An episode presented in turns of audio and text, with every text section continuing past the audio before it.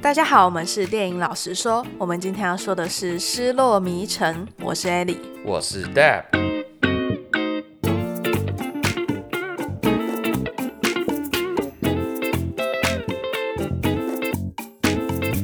跟大家说一声，如果喜欢我们的节目，愿意给我们一些支持的话，可以到 Apple Podcast 上面去做留言，然后或者是到 Facebook 和 Instagram 去追踪我们的最新动态。双击开启小铃铛，我在学对岸同胞啊。好，那我们这周要讲的电影是《失落迷城》。我相信这部片可能没有很多人去期待这部片，对对，可能大家甚至还有一些观众还不知道这部片。对，但它其实卡斯蛮大咖的嘛，对，主演，然后包括客串，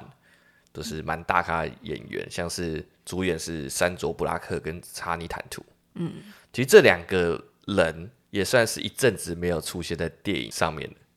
嗯，还是我们没有去看。山卓布拉克前阵子有，他是拍 Netflix 的电影。哦，我知道有一个蒙住眼睛的，对不对？那那就更早了，那是二零一六了吧，还一七的电影，那个是更早了。嗯，我现在说的是好像是去年底吧，嗯好像是有一个故事是讲什么他诶从监狱被放出来之后，然后要去找他妹妹的故事。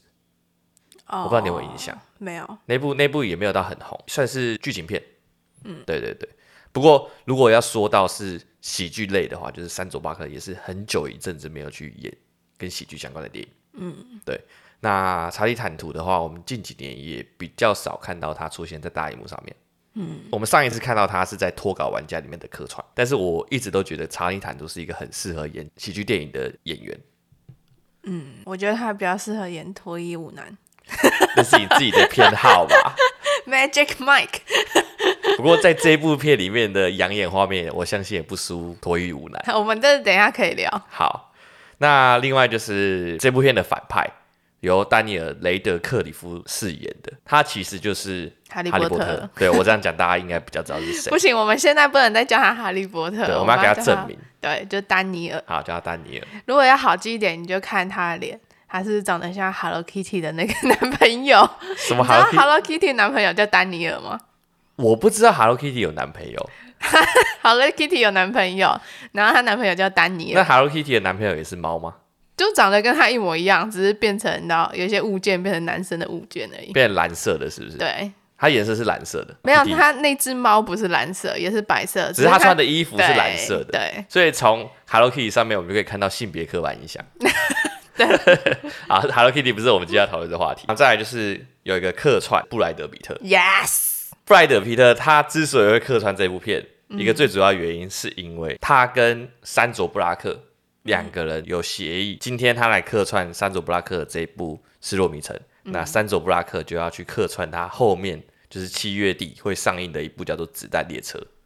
你是不是很期待那一部？对，就是我觉得那部片我会很喜欢。我也觉得你会很喜欢，他就很像 John Wick 啊。以动作场面来讲，它是有点像 John Wick 那种，就是有特别设计过的。就是他的打斗感觉不是随便挥个几下，而是真的有在对，它不像排是练可的能什么汤姆克鲁斯或迈特戴蒙那种，就是用很快的运镜去带过，然后去敷衍观众他们的动作戏嘛。我在猜啦，可能真的有请类似武术指导，然后来指导他们这一场戏应该怎么应打。该都有吧，只是看导演重不重视这个部分嘛。对啦，然后再来就是它的美术，看起来就是很漂亮。对，那美术我也觉得很像 John Wick 啊，美术上我觉得比较像是金牌你特说务，啊，对不对？对美术上我觉得比较像是那个金牌特务的感觉。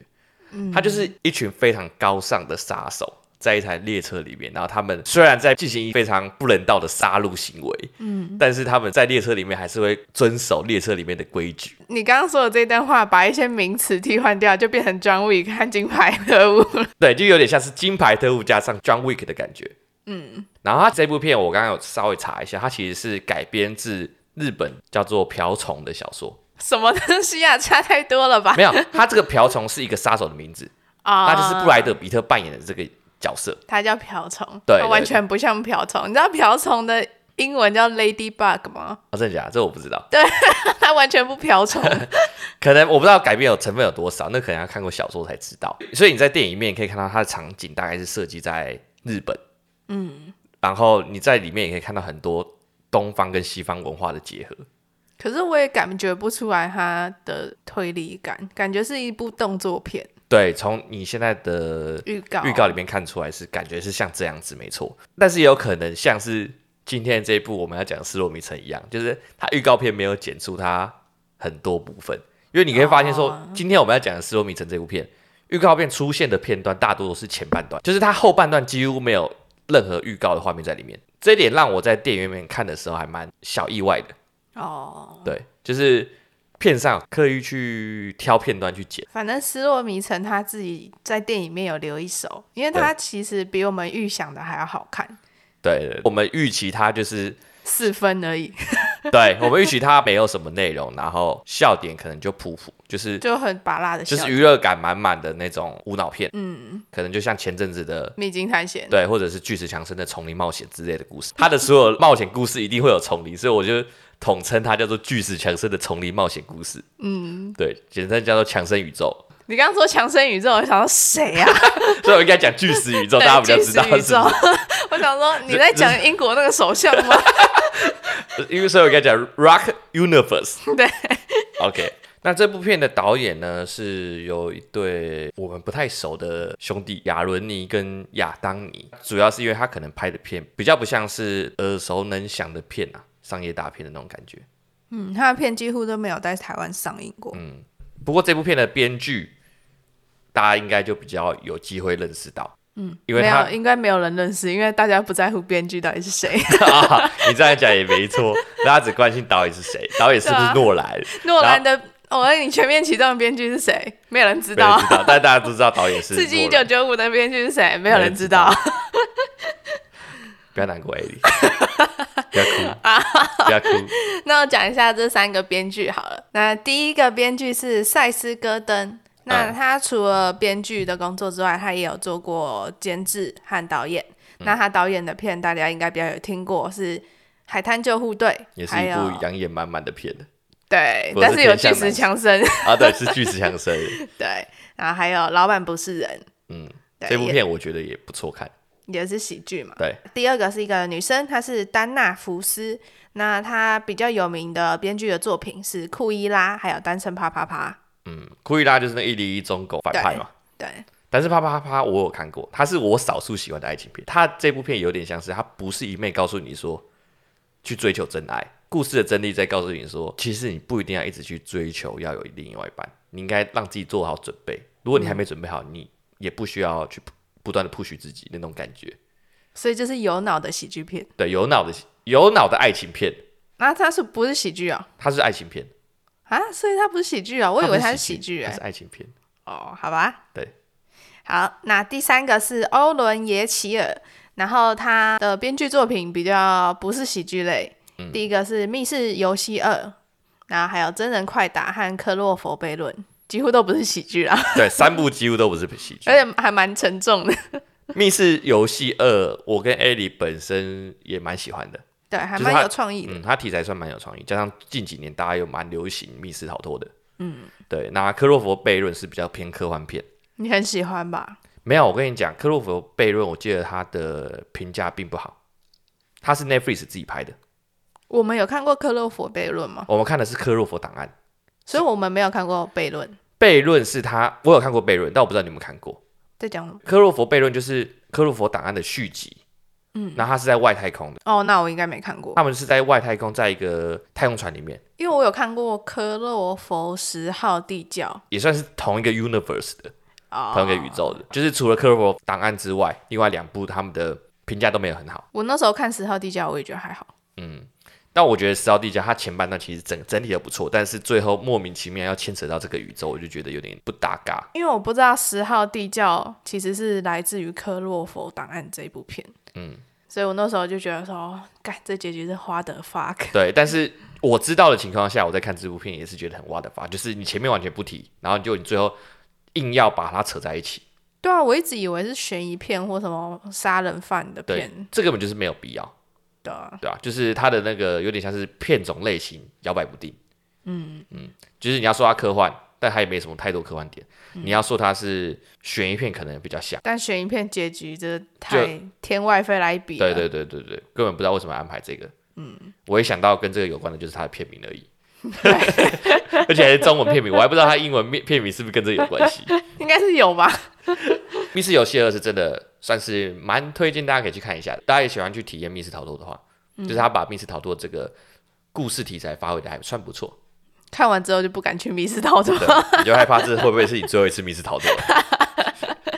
好，那我们就进到今天的故事主题《失落迷城》。我们今天跟大家换个方式讲，就算你今天没看过这部电影，嗯，但是如果你今天没有打算去看这部电影，那也是可以听我们说。对，对，因为我相信可能很多人本身没有预备要去看这部电影，嗯，对，没有想要花两百多块去看一个分片。对，因为其实像这这类型的片，我觉得蛮适合出现在 Netflix 平台或者是就是影音平台上面，不一定要直接出现电影院。我觉得它比 Netflix 平台上面很多喜剧片都还要好看欸呢、我觉得可能像也跟预算有关系，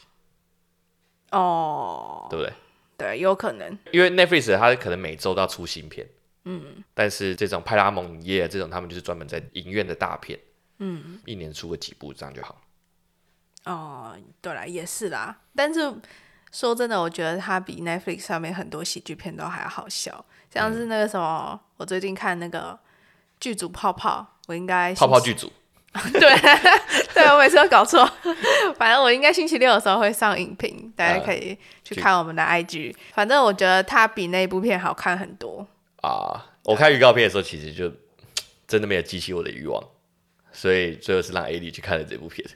对，因为我比较能够感同身受，因为其实我对这部片蛮有兴趣的，就是剧组泡泡啦，不嗯对是失落迷城， 我知道，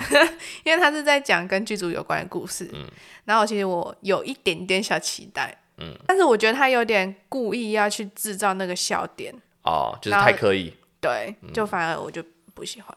了解。简而言之，就是如果你没看过这部片，你听我们继续讲下去，也不会有什么剧透不剧透的问题啊，因为这种丛林冒险故事，它本来就没有所谓的太多剧情可言，对，而且如果你去深究他的故事剧情的话，反而会让你头痛。对 对， 就所以很不合理。对你想要省掉这两百多块的话，你可以听我们继续讲下去。嗯，对，OK，那就故事开始啦。这故事呢，主要是在讲一个以宝藏探险、言情小说，我非常长的类型哦。宝藏探探险又融合了言情小说的类型对的著名女作家，是由山卓布拉克饰演的。对，然后这部言情小说系列的就叫做《失落迷城》。对，没错。他简单来讲呢，他现在在写这本书呢，算是遇到瓶颈了。嗯，因为他准备要写出他的结局，但是他不知道该怎么安排他的结局。嗯，然后最后就会像 像是那个 Stephen King 一样烂尾，是不是？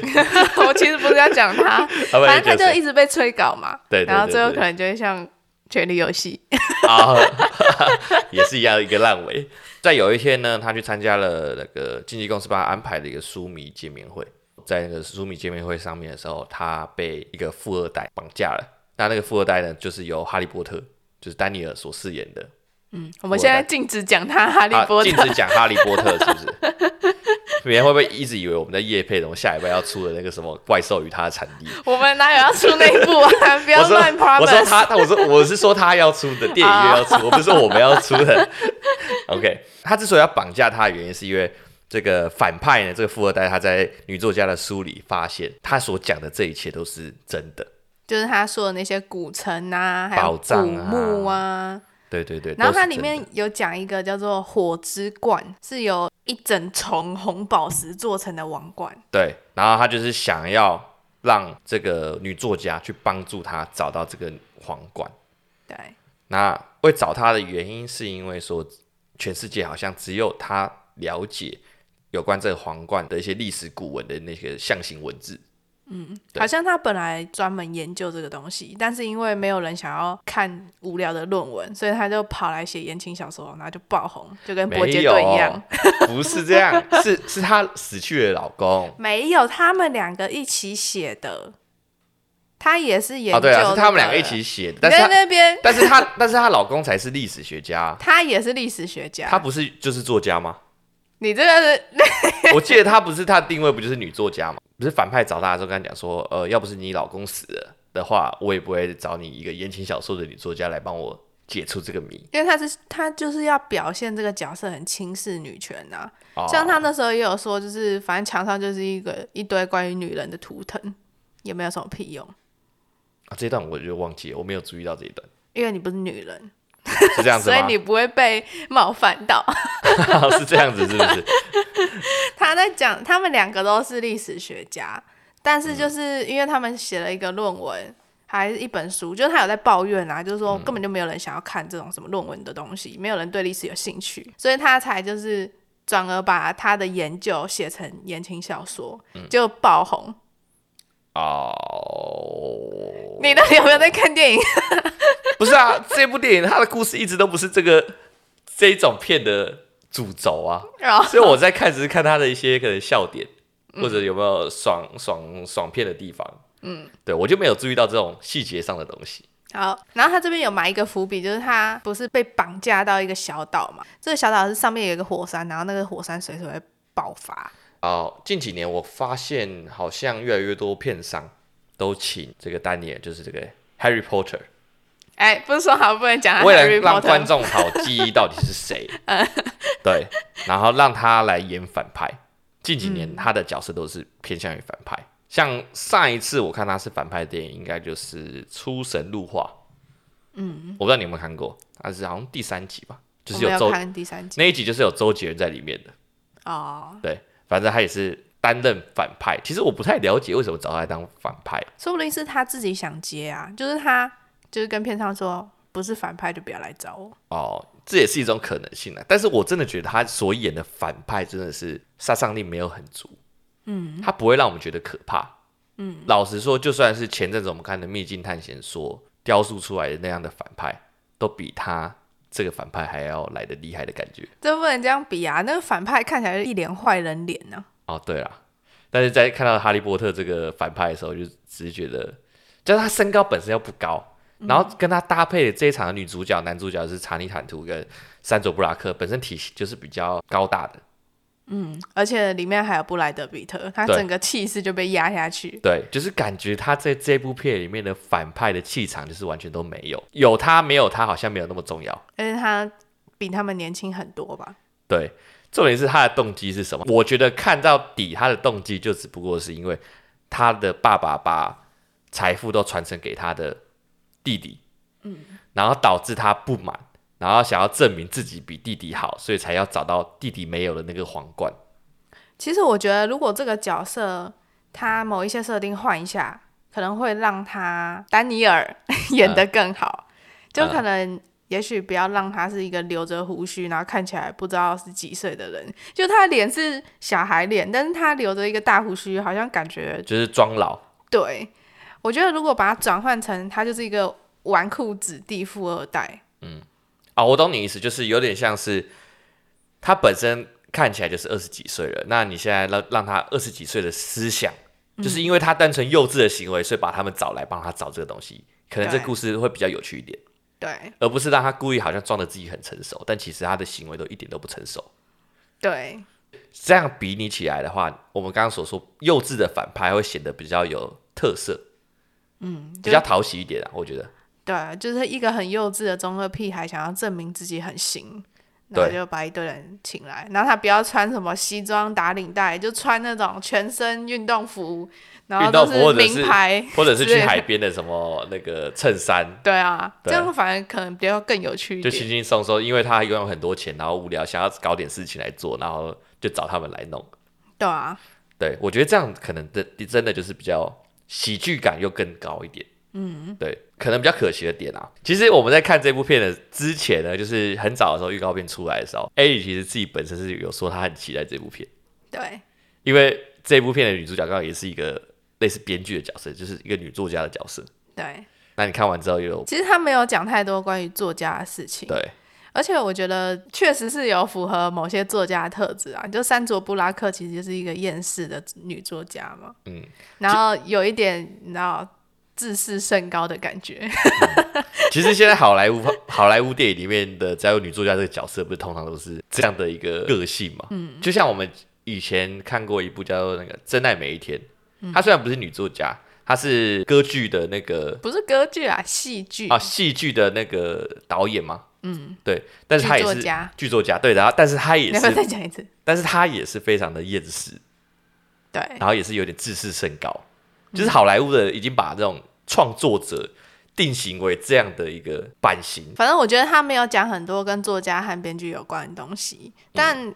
我觉得没关系啊，不要嗯不要太为苛求。对，不要为了讲而讲，呃，对，好，那我们继续下一段了。那后面呢？反正他就是被莫名带到这个他小说之中的那个地点，嗯，然是后一个在大西洋上的小岛嘛，对，那看起来也是很有度假风气。对，嗯其实蛮 chill 的我，们一阵子没有出门玩了。好想出国， 反正他到他被带到那个小岛之后呢，失落迷城的，就他这本小说扮演这个男主角的这个角色，然后也是他的小说封面的男模，就是由查理坦图扮演，你知道什么是封面男模吗？就是封面男模。就通常言情小说的封面都会有一个很帅的男生或很美的女生，啊、就是假设他是那里面的角色，就是让观众在看这个小说的时候有有个想象画面，知道那个男生大概是长什么样子。对。然后查宁坦图这个角色基本上就是《失落迷城》这本书的那个封面的那个男模，嗯然后就肌肉这样，哎、可是通常不是都是用画的吗？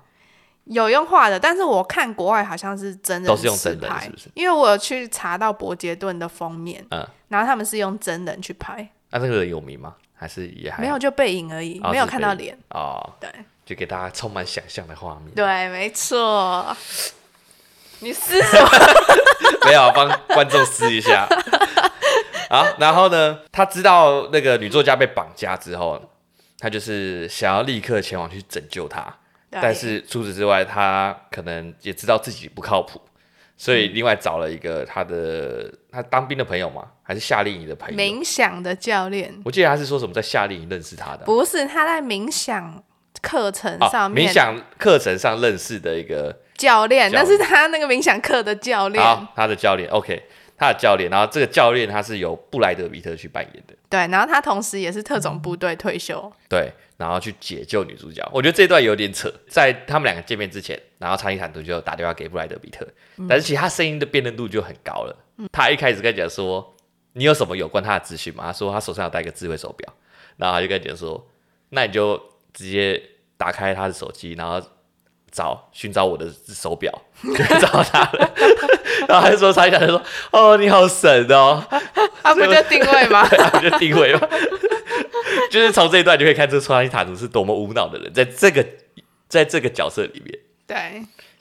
好，反正他就是后面两个就要携手合作把女作家救出来，然后救出来之后，冥想教练就意外的被富二代派出来的杀手给杀了。嗯，真的是让人蛮意外的，对就是我没有想到他的退场方式是这样。哎、其实我蛮喜欢，就是布莱德比特出来那段，从一开始到结束的时候都很觉得很好笑。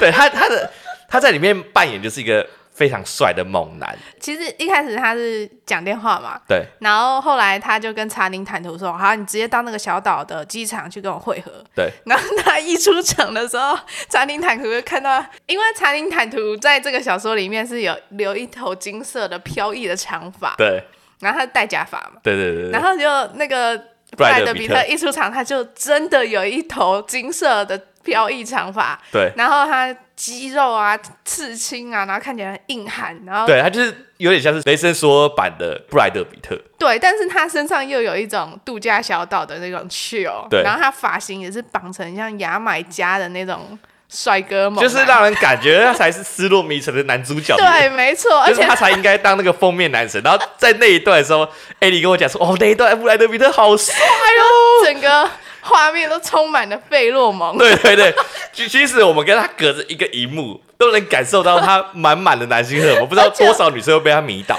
而且我觉得最好笑的是，他手上就拿着一个剥开的椰子， 然后他不在是在那喝边吃，他在那边吃那一段，艾莉一直狂笑。我觉得超好笑因。为他一开始我以为他手上拿的是什么蛋还是什么，嗯就后来看不对，那看起来是一颗椰子，对，然然后后他他是在吃那他个非果常肉硬，汉的在吃他的东西，他连那个壳都跟着咬 掉。我觉得超好笑。我就想说，我还跟我那时候还跟你说，到底有谁这样吃椰子啊？就是简单来说，布莱德比特他把硬汉这个角色演得非常的满，对，而且重点是他讲的话不是那种特种部队的长官会那边训斥你，他讲话是很像心灵导师，就一直称赞那个查理抬头很棒啊什对么的。对对对，然后还甚至还把什么老子的《道德经》拿出来讲，对但禅林坦途超废的，就是我们观众都已经知道查理·坦途已经很废了，但嗯是布莱德比特应该也知道他已经很废了，但是还试图不要让他自自己知道他很废。布莱德比特一开始就跟他讲说：“你不要去帮忙，你就待在这边等我，我会去把他救出来。”嗯但查理·坦途就一直想要跟，对，他就说我不想，我想要去帮忙，然后他就说你在这边也也有帮到到忙了我你在帮我把风啊，对啊，你在帮忙。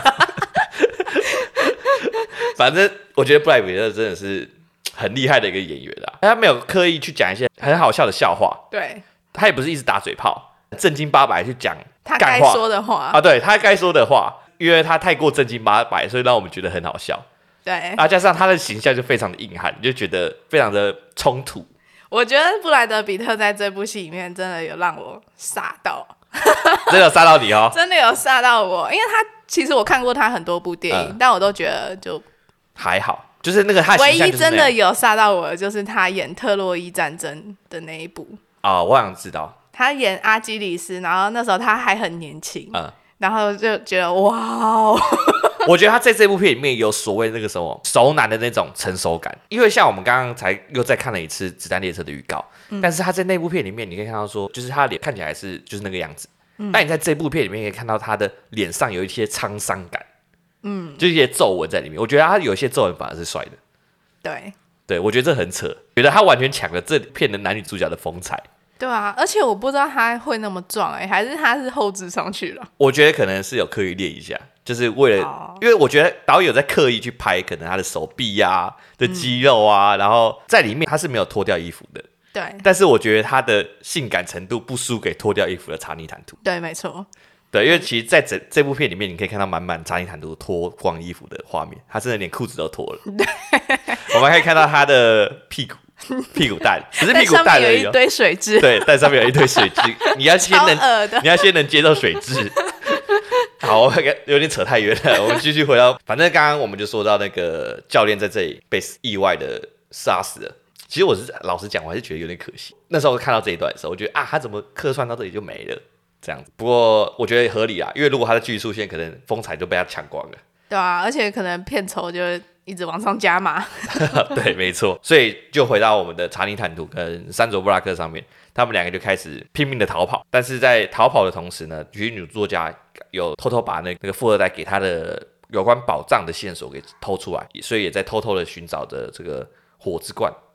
嗯，也因此导致富二代就是不断的派出他的小兵去追随他们，去跟踪他们，对去找到他们。山卓布拉克跟查理坦途在这里面的时候，他们就是在丛林里面开始正式的冒险的嘛。对。你觉得他们之间有情愫产生吗？在这一段里面，其实查宁坦途这个角色，他是不是一开始设定就是他本来就喜欢女作对家？对我自己也是这样觉得。我觉得他虽然无脑，但是可以感受到他对他有爱慕之情的。然后他一一直想要在他面前表现嘛，对，就是他表现他自己的原因，并不是因为他想要证明他就是那个《失落迷城》那个小说里面的男主角，嗯，而比较像是因为他喜欢着山卓布拉克。对，对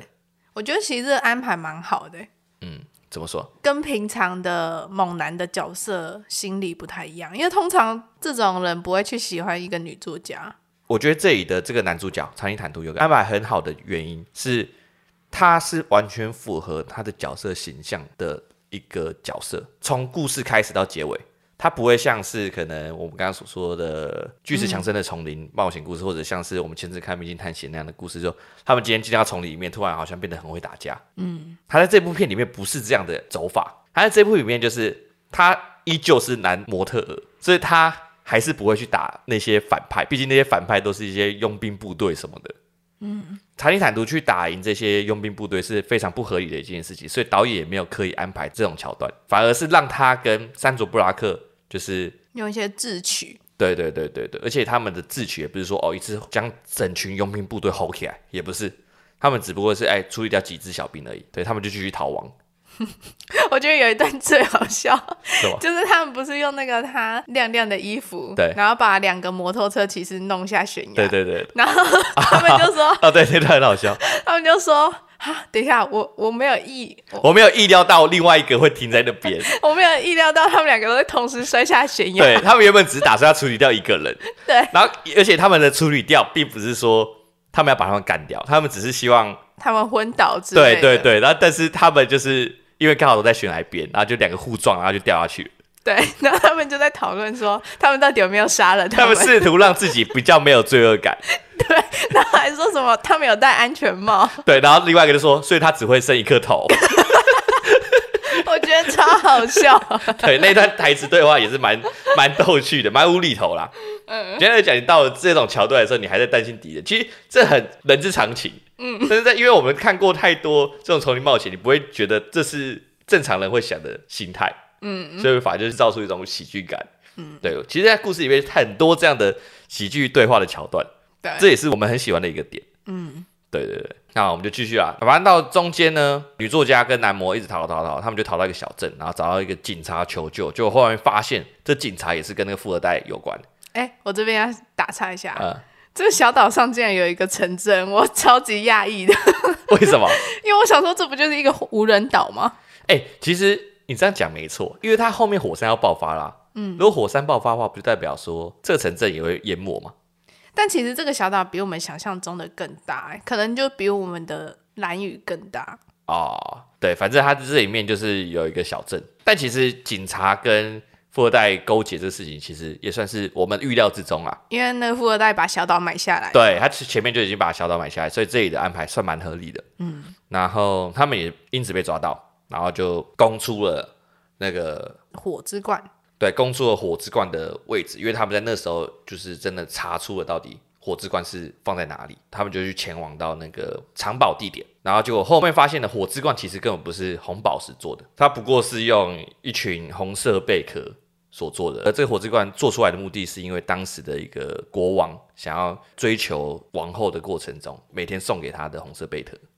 其实我蛮喜欢这个故事、哎，那个国王就是为了表示他心意，嗯而每天在海边捡了一个红色贝壳，象征他对热他的情的心。呃，对，然后最后做成了一个王冠。其实那个王冠有点像是埃及的那种，对，埃及的埃那及种，艳后会做的那 种，反正大家自己去想 象，对，一我个们很难很形像容头发但不是就头很发像头东盔西的那种东西啦。对，对对对，然然后后就一片一片一片一，片一片用那个红色贝壳堆起来。嗯，对。然后呢，所以富二代就非常失望啊，就是既然不是红宝石，他就很气，就恼羞成怒，就把男女主角关到了他们的那个棺材里面，就对是原本关国王王后的这个棺材里面，想说让他们就是随着这个火山爆发的时候，然后一起淹没在这里。就会毁尸灭迹，嗯，就最后男女主角还是成功逃出来了，这不意外。然后富二代也被逮捕，男女主角就是也成功完成了这个这本书，可以这样讲吧？嗯他们就最后就把他们这段经历当成一本书来出了，然后最后也在一起了，然后就 happy ending。最后彩蛋就是 布莱德彼特又出现 了，对，布莱德比特没死，对，而且他的理由非常的好笑，他的理由说一般人只会用脑袋的十 percent，我是十 percent 被毙掉了，所以我现在用另外的十 percent。对，我觉得超智障。而且你就让我想到一段，就他不是被射杀的时候，嗯然后他脑浆爆出来，然后喷到查宁坦途的脸上， 他还说我现在能知道他在想什么了，就是他喷到他嘴巴里他说面，对对对，然然后后就他说说我我知道了他。他的脑，对，我知道他的脑，我现在知道他在想什么，他喜欢我。我觉得超好笑的。 好了，这里我我们从这一集感觉一直在讨论布莱德比特，他客串时间才不过二十分钟而已，结果我们讲了大概四十分钟都是他。我觉得布莱德比特有让我们值回票价。对，我觉得搞不好以后布莱德比特也可以去尝试这样喜剧的风格，搞不好也蛮适合他的。好，我们讲回正题，讲到故事里面，嗯，我想问 A 一个问题，就是你觉得像这种结局，就是他没有实质上的保障，而是反而是一种自我成长最珍贵的保障的这种结局，你是喜欢的吗？喜欢呢、因为我觉得那个故事很美。啊、你觉得比较 romantic？嗯，我觉得在这故事上面，在这部电影里面算是适用，因为它本身就是讲一个类似爱情小说。嗯，它要怎么写出爱情小说？那当然，它故事的结局也要是跟爱情有关系。但是如果像是前阵子的《秘境探险》或者是《巨石冒险》的故事，他们也通常都是每一集都是搞这样的方式，所以我看太多这种类型的结局了，就觉得好像没有什么创意。哦，但我觉得那个结局确实没有让我觉得很惊艳。就是可还是算是保守牌啦。可是我觉得结局就只有那两种啊，找到宝藏或其实宝藏是假的，或没有找到宝藏之类 的。你刚刚讲了三种，对啊，三种。不过这部片我觉得重点还是在它的过程啊，就是它过程是真的蛮好笑的。嗯，对你很期待他们之间会有什么样的火花。而且其实他进到那个古墓的那个地方的时候，嗯，然后钻过一个小小的隧道，嗯，一开始我并没有料到那个小洞里面还有另外一个仙境，我没有料到里面会是你知道世外桃源绿重重的，呃，对。所以我其实看到那部的时候，我就蛮惊艳的。然后他那整个美术设计我也很喜欢，所嗯以我就不会去在意说他最后到底有没有找到宝藏。但是丛林冒险不是都这样吗？就是他们通常就是在准备找到宝藏前，他们要穿过一个洞穴，或者是深海，或者是怎么样，然后他们就会看到一个世外桃源，然后导演就会故意把它描述的很漂亮可能就是我很喜欢这种古城吧。啊。所以我看到那个我就心满意足了，后面的什么保障什么随便，哎、我问你一件事情，就是每次我们在电影院里面看到主角要潜到水里面的时候，你会不会跟着憋气？我不会、我小时候 会，我会想为什说么，我会想说，真的可以憋那么久吗？嗯，啊，如果我自己没办法憋那么久，但是是不是代表，如果今天这种情况发生在我身上，我是不是已经死掉了？ 没有你在前面就会死啊，你不会到最后。 是这样子吗？ 你不会这样，你不会有这样的实验精神吗？ 不会啊，你不会想说，真的可以憋到他们那么久吗？不过我们现在后面学完自由潜水之后，我们就知道说，一般人根本没办法像他们这样，想要往下潜就往下潜。对啊，通常你可能卡在洞口，然后就死了。 对，哎、其实但这里我觉得在这个画面的时候，我觉得他没有拍得很好，就是那一段有点暗，对然后我有点不太知道而且很他乱，对，很混乱，你根本不知道他们两个游泳的状态是怎么样。然后他就是后面突然变成只有山卓布拉克上来，嗯，然后他还说他以为他害死了他，我不太了解他的害死他的意思是说害他过敏还是怎么样，嗯，还是里面在水里面的时候发生什么事情，这段我就有点看不清楚。没关系，不用太计较。好，没关系反正有布莱德比特就好了，是不是？对，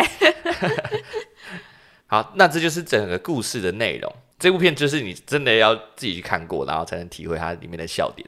嗯，对。虽然说我们可能有爆一些笑点，但是还是不减这部片的喜剧成分。对，好，那我们就进到我们最后的评分。